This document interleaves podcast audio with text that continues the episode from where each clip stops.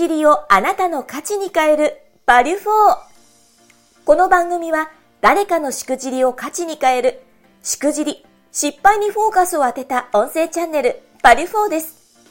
起業家二人が毎回業界問わず多様なゲスト経営者をご招待します。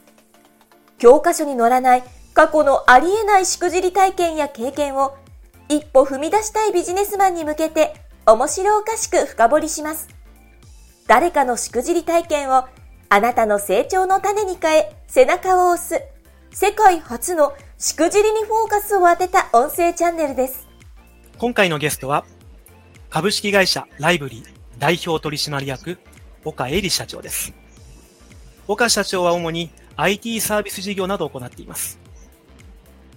本題に行く前にゲストの簡単なプロフィールをご紹介させていただきます。多種多様な聞き手に話を聞いてもらえるオンラインサービス、ライブリートークを運営。株式会社ライブリー代表。3児の母で専業主婦の原体験からの起業。沖縄出身でもあります。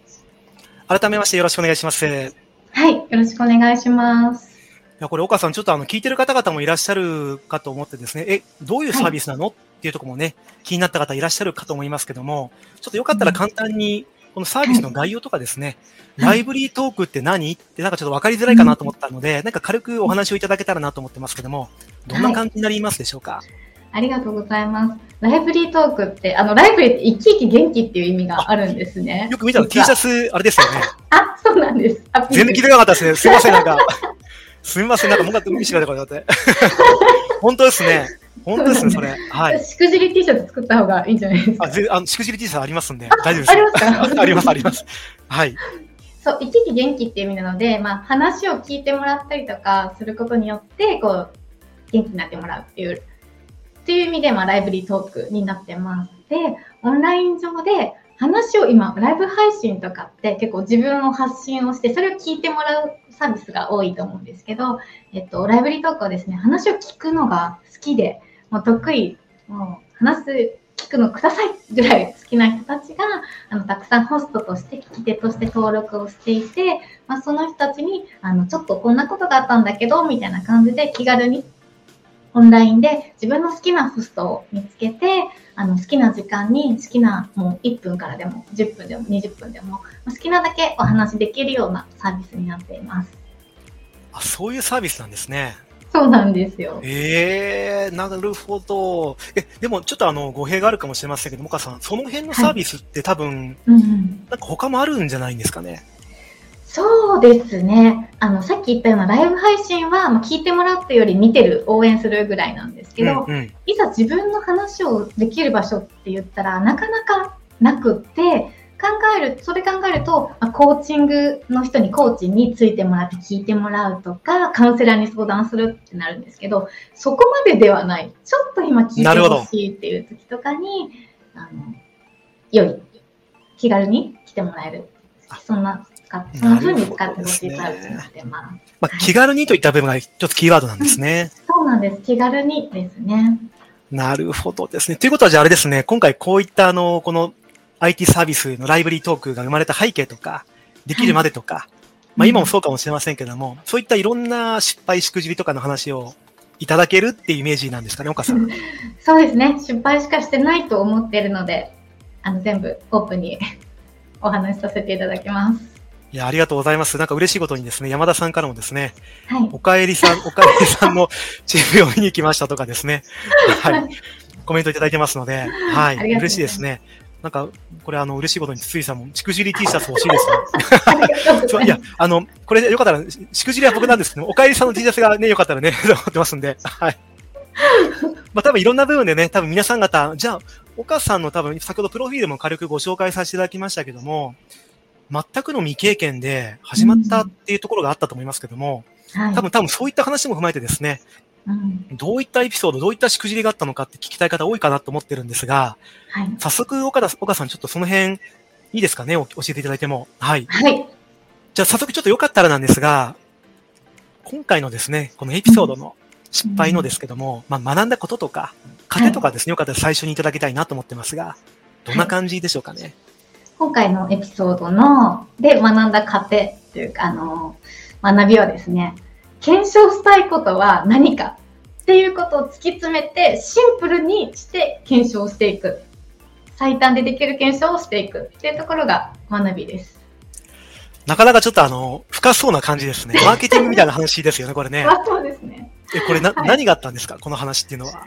どんな感じがあったんですか？いや実はですね、私たち2020年に、の10月に会社を創業しているんですけど、はい、サービスをリリースできたのが2021年の8月っていう1年以上経って初めてこうサービスを外に出しました。そこから検証を始めたっていうことで、はい、あの、助走期間がめちゃくちゃ長かったんですね。なんか、ホップ、ステップ、ジャンプ、ホップ、ホップ、ホップ、ステップ、ホップ、ステップが。ずっとホップしてるの。え、逆にその期間どんなことがあったんですか？そうですね。なんか、はい、じゃこの価値って何だろうとか、どうやったらこのサービスが世の中に、あの提供できるんだろう、価値提供できるんだろう、誰が求めているんだろう、どうやったら検証できるんだろうとかっていうのをまず最初一生懸命考えていたんですね。その中でやりたいこととか、やっていきたいこととか、検証すべきこととか、いっぱいテーブルに並べて、それを一気にやろうとしちゃっていた。その、はい、その、なんだろう、並べ方っていうか、順番を踏まないといけないにもかかわらず、うんうん、全部一気にやろうとしていた。もうこれは私が本当に知識がなかったばっかりに、私はこれやりたい。じゃあこれをテストしてみようっていうことで、あの、もりもりに検証の、あの、検証すべきことたくさん抱えてシステムを作ってしまったっていうことが。なるほど。でもあの、もともとはあの、あれなんですよね。この、スタートアップって2020年に作ったよ、会社を作ったってありましたけど、はい。知識とか経験はでもなかったんですよね。はい。全くなかったんです。よく作りましたよね、なかったの本当ですよね。もうスタートアップって何？とか、え、インターって何、とか。なるほど。あの普通の医療職で育ってきたので、で、普通に医療職として仕事してきたので、こう、一般の大学生とか企業がやるような、もうメールの返信とかも多分あんまりちゃんとできてないような状態だったんですけど、はい、まあ、やりたいっていう思いだけで走ってしまったばっかりに知識がなかなかついてこなくて、勢いで、うんうん、あの、もうやってしまったっていうところがありますね。でも勢いでもホップ、ステップの1年半、えっと、1年半ぐらい、1年8ヶ月ぐらいですか？はい。でも、もりもりあったんですね、これがね。そうですね。え、これちなみにあの、ゴールはもう明確にあったんですか？これっていうのは。ゴールはもう働く、話を聞くっていうことで社会の孤独を減らしたいっていうことと、話を聞くっていう能力を世の中に一つの仕事として、あの、確立させたいっていう、もうこの両軸は決まっていたんですね。めちゃめちゃ素敵じゃないですか。ありがとうございます。なんですけど、ゴールだけ決まっていて、その道筋がわからなかったので、はい一応、あの、人に壁打ちっていうこう相談どうやったら、あの、実現できるかっていうのを結構10人ぐらい壁打ちさせてもらって、どうやったらいいかっていうのを、あの、やりはしました。壁打ちどんな感じでした？そうですね。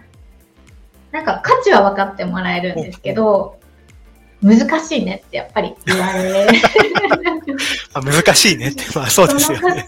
その価値を世の中に認知してもらうまでにすごく時間がかかりそうだから、それをどうやってこうみんなに認知してもらうかはすごく大事だあの大変だねっていうのを言われていて、じゃあそのために何を最初にやるべきかっていうのが、まあいろいろ違か人によってアドバイスは違かったりとか、あのあ方法論ですね。あの、うんうん、こういうので検証してみたらっていう。でもそれを、なんか、ね、ちゃんと知識があれば、あ、なるほどって組み立てられたと思うんですけど、じゃあ全部やっちゃおうみたいな感じで。なんかあの、すいません、ちょっと語弊があったら申し訳ないですけど、岡さんそんな感じ見えないですけどね。そうですね。緻密にこう考えて、まあこれは多分こうだと思うよ。いや、これはこっちだなっていうことで計算しながらやるかなって思ってたんですけど、全部やっちゃおうっていうタイプなんですね。そうですね。もうやってみないとわからないので、転んで、あの、あの、そうですね。転んで立ち上がればまあいいかなと思って、やり始めましたね。え、そこからじゃあその先ほどおっしゃってました、この、普通でもテストマーケティングとかってしますよね。そうですよね。普通しますよね。しますよね、岡さん。そうですよね。それがやらなかったんですよ。岡さん。はい。いいしくじりしてますね。そうなんですよ。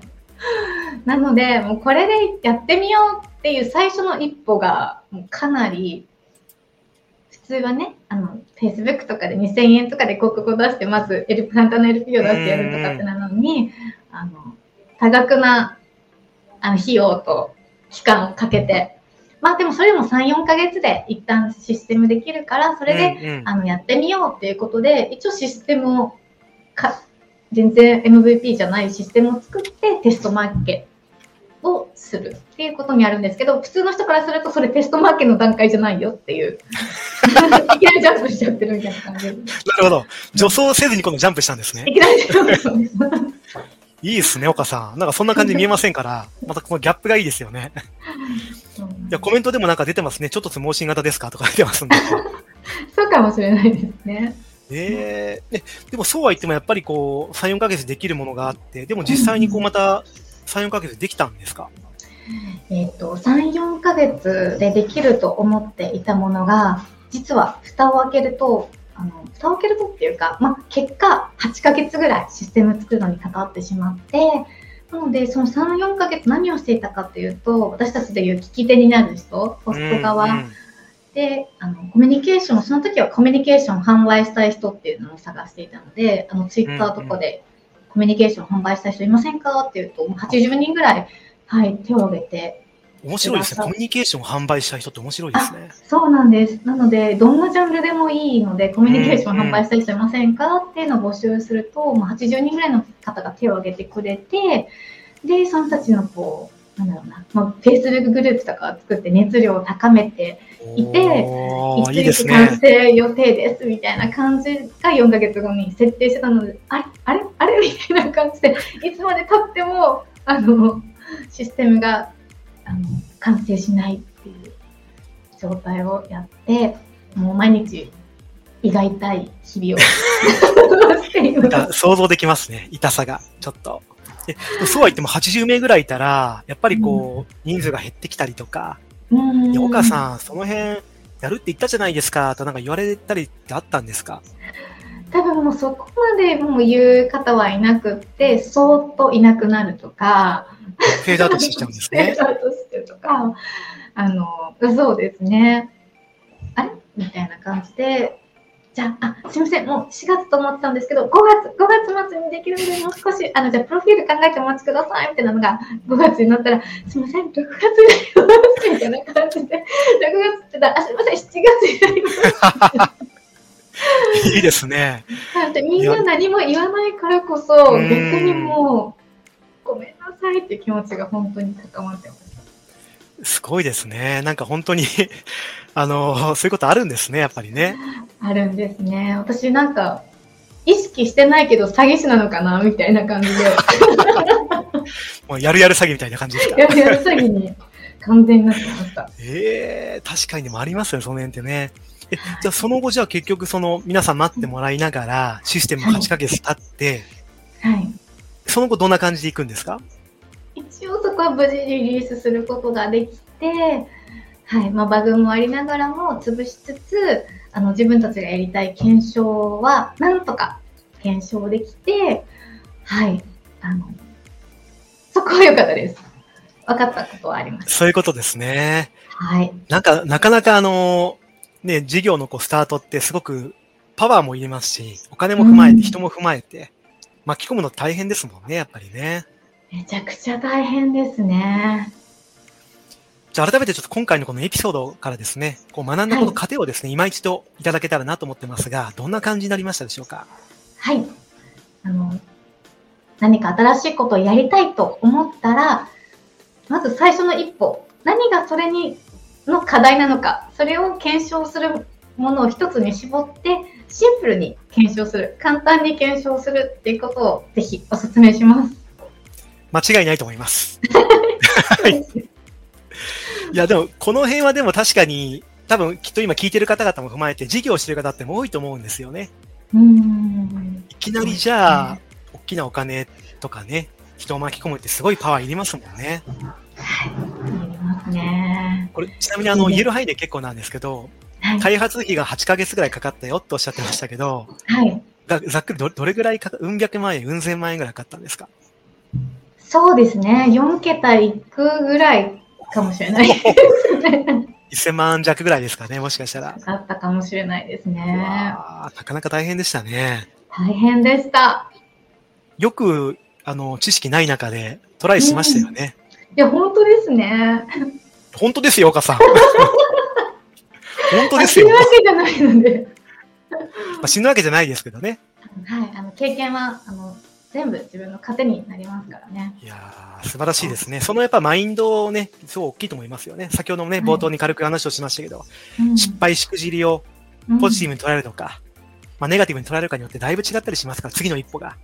そうなんですよね。やっぱ教科書で分かってても実際に自分で転んでみないと痛みが分からないっていうのはまさにこれだなと思うので、うん、また今こう日々こう新しい開発しててもやっぱり原点に戻るんですね。あの痛みをしたくないから今自分たちが検証しないといけないことなんだっけってもう一回やっぱり何度も振り返る癖がついたのは最初に転んだおかげだなとは思ってます。さてでは時間もちょっと限られてますので、一歩目いい、本当にいいしくじりをいただきまして本当に感謝です。ありがとうございます。はい。